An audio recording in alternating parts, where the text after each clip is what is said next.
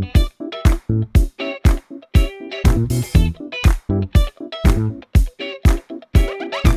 Esto es Promo Podcast de Milcar FM en su capítulo 136 del 23 de febrero de 2019. Yo soy Emilcar y este es un podcast sobre micrófonos, técnicas de grabación, publicación, edición, medición de audiencias, entrevistas a podcasters. En definitiva, un podcast donde vamos a hablar de podcasting. Porque no hay nada que le guste más a un podcaster que hablar de podcasting.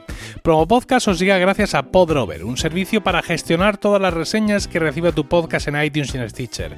Visitando podrover.com barra promo podcast, nuestros oyentes pueden tener un descuento de un 10% en esta imprescindible herramienta de marketing digital para podcasters.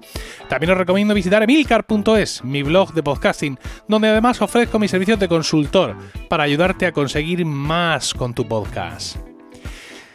Por regla general, cuando traigo un tema, aquí a Promo Podcast es un tema que ya me ha llevado una reflexión, eh, incluso he preparado un guion más o menos concienzudo, porque de todos mis podcasts este es eh, uno de los que me gusta ofrecer la información pues más masticada, más traída, más depurada. No es el caso de hoy. No es el caso de hoy. Este es un, podcast, un tema que yo tenía preparado desde hacía tiempo y que eh, pues pretendía ser algo así como los mejores micrófonos para podcast. Pero tanto he cambiado el tema, la idea, el enfoque, que al final me he dado cuenta de que no estaba listo y que seguramente no iba a estar listo del todo en ningún momento. Quiero decir, es muy fácil escribir un artículo que se llame así, ¿no? Los mejores micrófonos para podcasting. De hecho, eh, esa sería un poco la línea de milcar.es, de mi blog sobre podcasting. Dar ahí contenidos que en un momento dado pues, puedan servir de consumo rápido a la gente que está haciendo búsquedas y pues que les sirva para mm, enfocarse. De hecho, tengo uno que se llama Recomendaciones de mesas de mezclas para podcast, donde pues hablo eh, pues, eso, de que no, de que creo que ha llegado el momento de dejar de usar mesas de mezclas, entre otras cosas, pero bueno, ahí está. Y tenía desde hace tiempo, desde que escribí ese en marzo de 2018, es decir, hace eh, casi un año, eh, la idea de escribir uno sobre micrófonos, ¿vale? De hecho, si ahora mismo voy a buscar, a ver, voy a poner mm, Best eh, Microfone Podcasting, así, a lo bestia, aquí en directo, y me encuentro un montón de artículos, ¿vale? Me encuentro eh, entradas, incluso artículos eh, estacionarios, ¿vale? Y aquí hay uno ya de 2019, ¿no? Los 10 eh, de, Podcast Hosts, que es un consultor de podcasting norteamericano, un tío muy, muy interesante, y aquí tenemos pues su artículo sobre los mejores micrófonos, además especialmente bien estructurado este viaje, porque estoy seguro que este artículo se repite año tras año y que incluso debería de ser un compromiso, ¿no? De aquellos que nos dedicamos a este tema del podcasting, no ya a hacer podcast, sino a ofrecer ayuda, a hacer consultoría, pues tener estos artículos más o menos eh, a mano. Lo que pasa es que ya os digo, le he dado muchas vueltas porque además últimamente eh, em, em, con muchos de mis clientes he tenido que empezar por ahí. Eh, es curioso, pero los que he tenido recientemente partían ya de, de una situación muy, muy inicial, muy básica, sin equipo, y he tenido que recomendarles eh, micrófonos y me he dado cuenta una vez más de lo difícil que es recomendar micrófonos para otra persona. Por eso este capítulo de hoy se trata tratando de mejorar el sonido, porque esto no es algo que vayamos a conseguir solamente a base eh, de micrófonos. Yo os cuento por qué. Hablamos generalmente siempre de dos tipos de micrófonos, ¿no? Micrófono dinámico y micrófono de condensador. Los micrófonos dinámicos van a recoger simplemente el sonido que va hacia ellos, pero eh, a cambio, digamos, lo que pagas es que son micrófonos con una menor sensibilidad, con lo cual van a recoger eh, menos la riqueza de tu voz, los matices de tu voz. Te van a hacer sonar, no quiero decir enlatado, porque seguramente ahora vosotros, yo estoy ahora con un micrófono dinámico, no tenéis la sensación de, escucharme enlatado. Pero cuando te has escuchado con un micrófono de condensador y te has escuchado con un micrófono dinámico, sí te empiezas a escuchar enlatado. Empiezas a ver un poco, por así decirlo, dónde rozan los bajos del coche, aunque no se escuche ningún artefacto en el sonido, o dónde eh, el coche roza por arriba, si me permitís el símil. Entonces, pues, eh, claro, evidentemente, eh, el micrófono de condensador pues trae también, digo, si es más sensible para recoger todas las cosas de tu voz, pues también es más sensible para recogerlo todo. Por eso yo digo que con un micrófono condensador, bueno, vas a sonar espectacular, pero que también va a sonar espectacular todo el sonido que tengas en tu entorno, en tu casa o tus vecinos. ¿Qué podemos hacer ante eso? Pues podemos tratar de mejorar nuestro entorno, aunque es algo que tiene las patas muy cortas. Yo recientemente he comprado unas espumas de estas insonorizadoras para ponerlas en ciertas partes de la pared del estudio donde estoy grabando, porque he detectado, no de ahora, sino de siempre, de que existe cierto retorno, ¿no? A ver, hay cosas que puedo hacer aquí. Ahora mismo estoy, mm, tengo media cortina levantada, con lo cual estoy ahora mirando a, a una ventana y claro, el cristal rebota mucho el sonido, pues podría bajarla, pero he pensado que bueno, que voy a dar esa prueba, voy a hacer a instalar esas espumas eh, en ciertas partes. He comprado unas que son eh, negras y grises. Eh, es un producto muy baratero. Me ha costado 24 unidades de 25 por 25, me han costado 46 euros. Si tenéis capricho, luego os dejo ahí el enlace. Y esto pues se pega con adhesivo a la pared y efectivamente pues sirve para absorber el sonido. No es un estudio acústico maravilloso que me haga un arquitecto, pero es algo que sé que va a funcionar. Pero hay veces que, que eso no basta. No, es tan sencillo muchas veces como coger una habitación y ponerle tres espumas en una pared. Hay muchas veces que la habitación ya te condena en cierta forma. Por eso mm, siempre se ha insistido en buscar un entorno de grabación eh, propicio. Algunos clientes que venían ya conociendo un poco el paño querían comprarse un micrófono de condensador, en uno concreto que ellos ya habían conocido, que habían usado con alguien y que les, les hacía sonar fantástico, pero no se lo podían permitir y no hablamos de dinero, sino que hablamos de entorno, mm, entorno de, grabación, ¿no?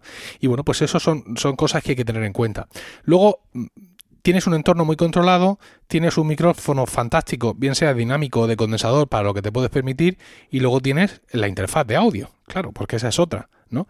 Yo ahora mismo estoy usando una Focusrite 2 y 2 y las Focusrite en general tienen la forma de que tienen muy buenos previos de micrófono, es decir, la forma en la que procesan la señal que le envía el micrófono ya eh, realza su sonido, le da mucho empaque, eh, luego también la ganancia que ofrece, la sensibilidad, es decir, unos factores técnicos que mm, ahora mismo no, vienen a cuenta, porque el problema de esto es que cuanto más escarbes en, las entrañas técnicas de todas estas cosas, eh, peor te va a ir, porque vamos a, vas a llegar a un punto donde realmente no vas a, comprender muchas de las cosas que, te están contando. Por ejemplo, podríamos hablar de que el Behringer, micrófono Behringer XM8500, que, que compré ayer por 15 euros y es con el que os estoy grabando, porque este es uno de esos micrófonos que, como yo digo, llevan los repartidores de Amazon siempre en la furgoneta, tiene una respuesta de frecuencia de 50 Hz a, 1000, a 15 kHz, ¿vale? Esto os puede decir poco, mucho o nada. El Behringer XM1800, que se vende por 29 euros en un pack de 3, tiene una respuesta de frecuencia entre 80 Hz y 15 kHz, ¿vale? ¿Es esa, esa pérdida de hercios por debajo entre 80 y 50 justifica el cambio de precio? ¿Hay un cambio real en la construcción del micrófono? No, son micrófonos muy parecidos. ¿Y la cápsula cómo está hecha? Pues la verdad es que lo ignoro. ¿Cuál es su impedancia? ¿Cuál es su sensibilidad? Todas estas cosas son interesantes y están bien cuando llegas a determinado nivel de control y conocimiento de lo que haces. Pero así sobre el papel, cuando empiezas, no puedes saber si la respuesta de frecuencia o la impedancia va a hacer que suene mejor o que suene peor. Porque otra cosa es cómo es tu voz, compañero si tienes una voz eh, no grave, pero que tiene muchos armónicos graves, pues los micrófonos peores te van a penalizar porque no van a ser capaces de registrar todo tu espectro. Sin embargo, si tienes una voz muy aguda, ¿vale? Una voz con escasez de, de armónicos graves, pues entonces estás más a salvo de esas cosas. Y siempre pongo el mismo ejemplo. Joan Boluda, de boluda.com, ha estado años grabando sus podcasts con los micrófonos eh, con auricular del iPhone y no teníamos la sensación de estar ante una grabación de baja calidad, porque tenía un entorno muy controlado y porque Joan tiene una voz muy aguda, con lo cual eh, el hecho de usar ese tipo de micrófono que siempre va a fallar a la hora de recoger los claves no le penalizaba. Luego ha usado otros micrófonos y se nota la diferencia, ¿no? Eh, pero bueno, básicamente al principio nadie le ponía ninguna pega, ni ahora mismo tú escuchas aquellos eh, capítulos y no te sale ponerle una pega, pues porque hay una combinación ideal entre cómo es su voz, entre cuál es su entorno de grabación y el micrófono que está usando. Así que, desgraciadamente, no es tan fácil no es tan fácil asegurarte que con tal o con cual micro vas a sonar fantástico o, vas a sonar regular. La única forma de aconsejar eh, claramente sobre esto es con la experiencia propia, ¿no? El, ver qué micrófonos usas. Yo, como te decía ahora mismo, estoy usando el Behringer, eh, el Behringer eh, ¿Cuál? Así el XM8500, que es un micrófono de muy baja estopa, ¿vale? Insisto, me ha costado 14,90 en Amazon. Cuando, por ejemplo, el Rode PodMic, que es un micrófono que Rode ha sacado recientemente, que está orientado a podcasting, con un encapsulado no sé qué, es dinámico como este, que te promete que te hace y un montón de cosas, con una pinza para que lo suspendas y lo cuelgues y no absorba las vibraciones de no sé dónde, te cuesta 119 euros evidentemente tendría que haber alguna diferencia, ¿no? Alguna diferencia, aunque sea pequeña, entre este Behringer de 15 pavos y el Rode de 120. Eh, no podemos ser tan básicos como para pensar que son micrófonos muy parecidos o simplemente centrarnos en consultar eh, las cifras técnicas, aunque ahí también ya se empieza a ver la diferencia entre unos y otros micrófonos. Yo generalmente, para mis podcasts, suelo usar un Shure SM57. El Shure SM57 es la versión instrumental, instrumental del Shure SM58, pero básicamente es el mismo micrófono. Lo que pasa es que el 58 lleva una bola arriba, por así decirlo, porque cuando tenéis un micrófono con bola, estos micrófonos típicos que acaba con su bola metálica, es porque ya debajo de esa bola ya lleva un filtro, un propio filtro, un primer filtro antipop, podemos decir, lleva ahí su eh, espuma, ¿no? Sin embargo, como el SM57 está pensado para instrumentos, pues no lleva eso, eh, de su micrófono, digamos, con cabeza desnuda, aunque le puedes poner tú una fundita. Y no lo lleva porque una guitarra no te escupe. ¿Vale? Y, un, y una batería tampoco. No obstante, y pese a todo esto, yo quise comprarme el 57 porque mm, me lucía más. Quiero decir, es más icónico visualmente, tiene un aspecto más diferenciado y me hacía mucha ilusión. Y es un gran micrófono, ¿eh? quiero decir, aunque ya me advirtió en su momento Josh Green que para mi tipo de voz él seguramente hubiera preferido otro tipo de micrófono, y es cierto, es posible que sea un micrófono que prima más las voces más agudas y no es que la mía no lo sea, pero yo tengo ahí una pátina de armónicos graves, no sé si por desempeño mm, coral, es decir, por mi experiencia de cantar en coro, o simplemente, queridos, porque me voy haciendo mayor. Pues la realidad es que yo sí he comprobado que otro tipo de micrófonos me funcionan ahí mejor, aunque yo estoy muy contento eh, con ese. Luego hay que ver algunos aspectos técnicos que sí son interesantes, como por ejemplo, eh, hasta qué punto el micrófono te va a generar suficiente, eh, vamos a decirlo, volumen, ¿vale? O vas a tener que poner la ganancia muy alta. Porque si vas a tener que poner la ganancia muy alta, porque es un micrófono que va escaso de esa capacidad, entonces también influye mucho qué tipo de interfaz tienes. Porque si tienes una interfaz eh, muy baratera, al subir mucho la ganancia, el sonido se va a descompensar un montón, van a entrar muchas más cosas, va a ser, incluso vas a empezar a tener ruido blanco. Si tienes una interfaz buena, pues no pasa nada, puedes poner la ganancia mm, a 10 o a, no sé cómo yo la tendré ahora con este micrófono, supongo que la tendré a 8 o, o algo así, porque para eso está. Es decir, cuando en, un, en una interfaz hay un mando que te permite poner la ganancia a 10, es porque en un momento dado pues hay que ponerla a 10 y se pone a 10 y ya está, ¿no? Entonces, bueno, pues eh, son más factores a tener, a tener en cuenta. Al final de los tiempos, todo esto que yo os cuente, todo lo que podáis leer, sobre todo si estamos en una fase inicial de nuestro desarrollo, eh, si mm, no nos llama la cosa por eh, digamos, por meternos en todos los vericuetos. Estoy intentando, digamos, que me quede un capítulo un poquito cuñado. Un poquito cuñado porque lo contrario es volvernos un poco locos y no estoy seguro de que todos queramos volvernos un poco locos.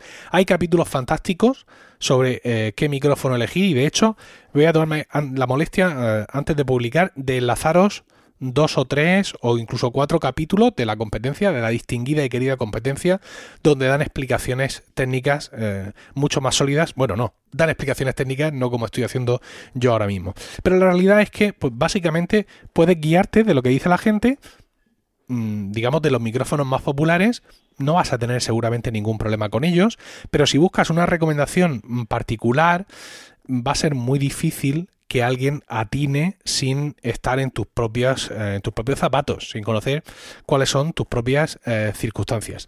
Básicamente, mm, cuando me están preguntando clientes o simplemente gente que me pregunta y hasta oye, recomiéndame un micrófono, yo estoy intentando curarme en salud, ¿vale? Y estoy recomendando el Samsung eh, Q2U. El Samsung Q2U es un micrófono dual, es decir, tiene XLR y tiene USB y con ambos interfaces se comporta estupendamente. Es un micrófono que ya viene con suficiente potencia, no está muy hambriento de ganancia, con lo cual pues te permite mantener tus niveles bastante controlados y pues es un micrófono dinámico, pero es eh, generoso en la, en, la, en la, victoria, ¿no? Es decir, que realmente a mi tipo de voz yo he detectado que me va bien. Y he detectado que me va mejor que el ATR 2100, que es un micrófono equivalente, primo hermano, y sin embargo yo hice, de hecho creo que hasta lo llegué a publicar en un promo podcast, me grabé con ambos micrófonos y yo a mí mismo me gustaba mucho más con el Samsung, con el Samsung, perdón, Samsung Q2U, porque me daba la sensación de que con la misma configuración, con los mismos cables, con lo mismo todo, era capaz de reconocer con más pureza eh, el cómo es mi voz y los matices eh, de mi voz. Pero eso puede jugar absolutamente al contrario con, vosotros, ¿no? Fíjate, ahora mismo me gustaría coger a Javier Soler, de, aquí de, de Milcar FM, que tiene ATRs y si tuviera mi, Samsung, que no lo tengo ahora mismo, lo he prestado, enviárselo para que él hiciera pruebas, para ver con una voz aguda como la suya, cuál de los dos micrófonos sale ganador. O sea, hasta, hasta ahí estamos. Pero es que además, eh, hasta esto es opinable, ¿no? Es decir, yo puedo hacer esas grabaciones con Javier, con mi voz, con cualquiera de vosotros, yo puedo opinar una cosa y hay otra gente que puede opinar otra porque también el oído pues se educa, se entrena y hay muchas circunstancias alrededor. Entonces, como te decía, yo solo estar recomendando ese micrófono, pero es un micrófono que precisamente por ser dual es caro, roza los 100 euros y luego no está siempre disponible. Está, bueno, no roza los 100 euros, o sí, está entre 66, 86, 90 y pico. Como no está siempre disponible, pues la verdad es que eh, es difícil establecer cuál es, cuál es su precio. Sí estoy muy contento, como ya os he dicho, con el, el Shure SM57 o si queréis, digamos, su hermano mm, oficialmente destinado a la voz, el SM58, aunque eh, pareciera que a mi tipo de voz no le casa no le casa muy bien. Los micrófonos baratos de Behringer, este del que os estoy hablando, y el maletín de 3, el Behringer XM1800, son los que se han usado históricamente en esta casa para grabar Están locos estos romanos y para grabar Lactando, que son los podcasts en equipo que grabamos aquí físicamente. Y sí, Efectivamente, si tuviera micrófonos mejores, la voz de Paco Pérez Cartagena, de Romanos, por ejemplo, eh, se escucharía muchísimo mejor, o la de José Miguel Morales, pero no los tengo, ¿vale? No tengo, digamos, micrófonos buenos para todos, por así decirlo, porque esto del podcasting me genera unos ingresos, pero no me genera tantos. Entonces, bueno, pues eh, si tienes que hacer una grabación grupal, si eh, ocasionalmente o incluso siempre vas a recibir amigos para grabar, pues sí, puedes optar por estos micrófonos. Hace poco un cliente me decía, mira, nosotros vamos a ser dos siempre y queremos buenos micrófonos. Queremos contar siempre con buenos micrófonos. Bueno, pues vale, perfecto, porque ya conocéis cuáles van a ser vuestras circunstancias, ¿no?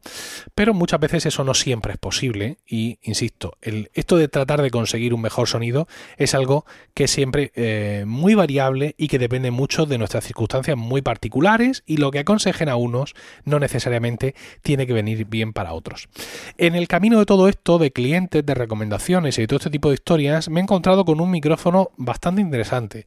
Es el Shure PGA 48, no confundir con el PGA 58, ¿vale? Es interesante porque viene en el pack, trae una pinza para ponerla en el stand y ya incluye un cable XLR. Tiene una construcción inusualmente sólida y tiene un, sonido bastante aceptable. Es decir, yo lo pondría mm, un poco por encima, por qué no decirlo, aunque insisto, también va en en, opiniones de este que yo estoy usando, ¿no? Del, del Behringer XM8500. Y digo que lo pondría porque no he tenido la oportunidad de hacer una prueba real. La prueba real, ¿cuál sería? Usar ambos micrófonos con la misma interfaz de audio. Es decir, usar realmente los mismos predios de micrófono, la misma electrónica que traten ambos micrófonos por igual, para ver exactamente en las mismas condiciones cuáles rinden igual.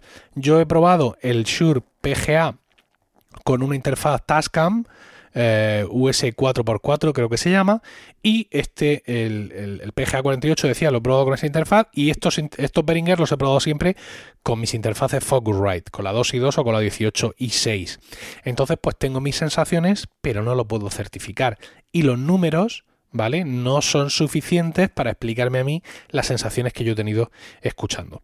Ah, me está quedando un capítulo seguramente poco científico, y no sé si estoy terminando de conseguir lo que quería, que es quitar presión. ¿Vale? Es decir, vamos a elegir un set mm, de hardware suficiente y a partir de ahí que sea nuestra propia experiencia la que nos permita crecer. Yo soy partiría de una interfaz interesante, ¿vale? De una interfaz Tascam, de estas Focusrite que también están eh, que también están muy bien. Incluso si queréis comprar eh, una de las grabadoras Zoom que lleva conexión para eh, para mm, micrófonos XLR, también hay incluso que la llevan de 4 y buscad, buscad que digamos que la interfaz eh, se aconseje que por ahí los, los, que ya la hayan comprado manifiesten cómo se comportan con los micrófonos.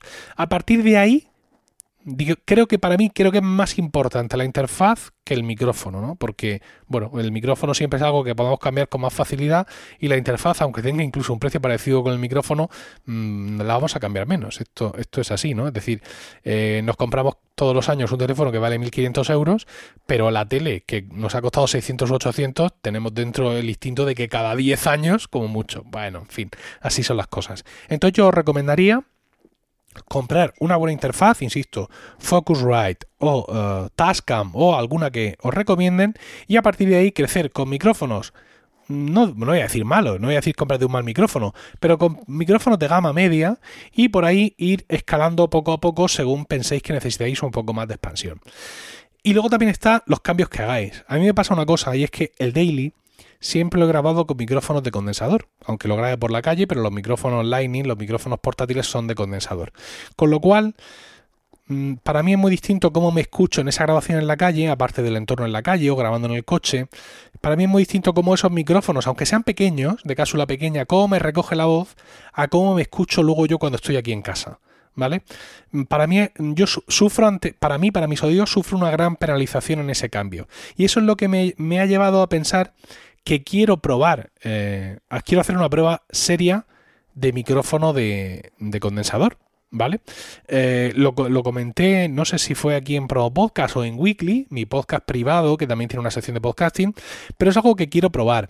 Lo malo de esta prueba es que el micrófono de condensador que tengo a mano es un micrófono a mano, es un micrófono de, baja estopa, es un, es un Behringer C1 y pues sí, es de condensador, pero no puede compararse con los Rode y Shure y con las grandes vacas sagradas, digamos, de, los condensadores, ¿no? Entonces sé que a priori va a ser una apuesta, ah, digamos, va a ser una prueba un poco regulera, ¿no? Pero aún así, aún así estoy, estoy interesado en hacerlo. Y bueno, realmente tengo poco más, porque como decía al principio, en vez de, digamos, yo darle vueltas a la cabeza y plantearme las cosas y traer aquí algo elaborado, he querido hacerlo al revés. He querido venir aquí a soltar una diatriba más o menos inconexa para permitir que las sinapsis que me quedan vivas se conecten y sobre todo con vuestro feedback plantear realmente una forma más estricta de recomendar un micrófono, ¿no? Es decir, intentar, aunque yo ya tengo mis estándares, que son los que mm, suelo aplicar con mis clientes, intentar llegar a algún punto en común, ¿no? A, algo que, que, que con más certeza eh, quizá aprovechándome de la experiencia de otros que me estáis escuchando, me permita hacer recomendaciones mejores para mis clientes y evidentemente para, para, todo, para todo el mundo. Quiero durante este año, como ya os he dicho, hacer ese viaje al condensador. Quiero también probar los micrófonos de Rode, el Rode Procaster y el nuevo Rode Pop Mic. Quiero ver qué, son capaces de hacer esos micrófonos y de esa manera, basándome en mi propia experiencia, que como os he dicho antes en un momento, me temo que es la única cosa que puede realmente eh, guiarnos en este tipo de cosas, construir una nueva carta de recomendaciones eh, con más conocimiento de causa y que pueda universalizar más eh, para todo el mundo. Quedaos, quedaos con las ideas básicas una buena interfaz de audio, un entorno de grabación lo más controlado posible, intentando con estas espumas o con lo que sea reacondicionar lo que podamos, y un micrófono que sea suficientemente bueno. Y a partir de ahí tratar, tratar de crecer. Y esto es realmente todo lo que tenía para hoy para vosotros. Muchísimas gracias por el tiempo que habéis dedicado a escucharme. Espero, de verdad, y más que nunca, vuestros comentarios sobre todas estas diatribas mías en emilcar.fm barra promopodcast, donde también podréis encontrar los medios de contacto y conocer otros programas de la red. También podéis entrar en emilcar.es, mi blog de podcasting, donde además ofrezco mis servicios de consultor para ayudaros a conseguir más con vuestro podcast. Promopodcast os llegó gracias a Podrover, un servicio para gestionar todas las reseñas que reciba tu podcast en iTunes y Stitcher. Visitando podrover.com patreon.com barra promopodcast. Nuestros oyentes pueden tener un descuento de un 10% en esta imprescindible herramienta de marketing digital para podcasters. Un saludo a todos y no olvidéis recomendar Promo Podcast, porque no hay nada que le guste más a un podcaster que hablar de podcasting.